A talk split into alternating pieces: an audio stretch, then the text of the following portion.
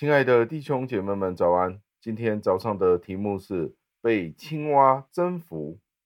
那在进入经文之前，想请问你一个问题：你对上一次感受到上帝的同在，或者是你真的觉得上帝是那宇宙的创造者、万有的统治者，是在什么的时候呢？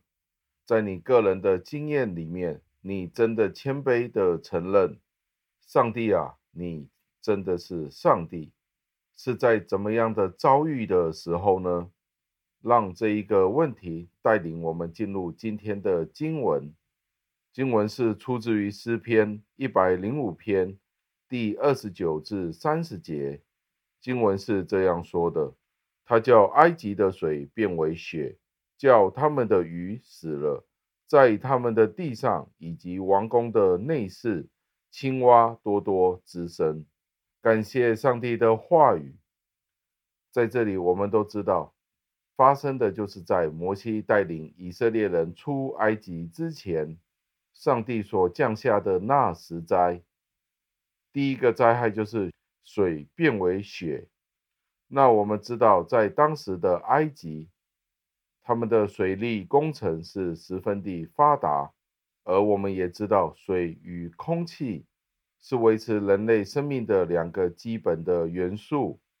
而上帝借着摩西，就将这个水变成了血，当中的许多的鱼就死了。所以你便看到，上帝将埃及的水利，在当时那个发达的国家，他们的骄傲，他们用来灌溉。农作物的水利工程做的这么的成功，但是可以在一下之间，水就变成血了，使得这些埃及人不能够以自己的方法去自豪。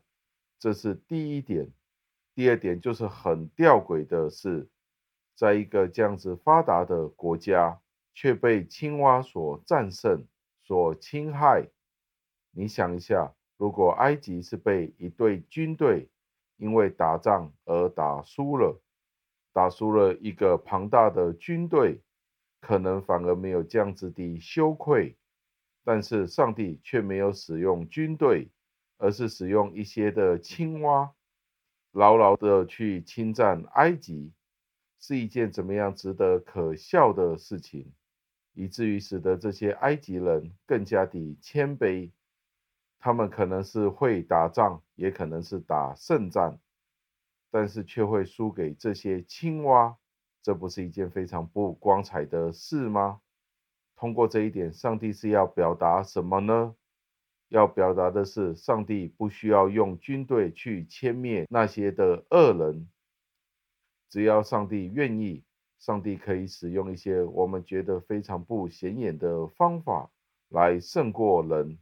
四金家在这里，四金家在这里就给我们一个非常独特的提醒，让我们知道，当我们觉得自己可以控制局势，去掌控这个世界的时候，我们其实是如何的自欺、自欺欺人。无论是好像这样子的自然灾害，水变成血，或者是像青蛙一样的大军。上帝在提醒我们，他才是那掌权者。所以试问，今天圣灵如何通过这样子的经验，将我们的生命操控权完全的交予给上帝？让我们一起祷告，亲爱的恩主，我们再一次的赞美感谢您，因为您的话语一针见血的将我们牢牢的抓住。我们与其他的弟兄姐妹们一起承认，在许多的时候，我们将自己自视过高，可能我们都看不见主您自己的作为。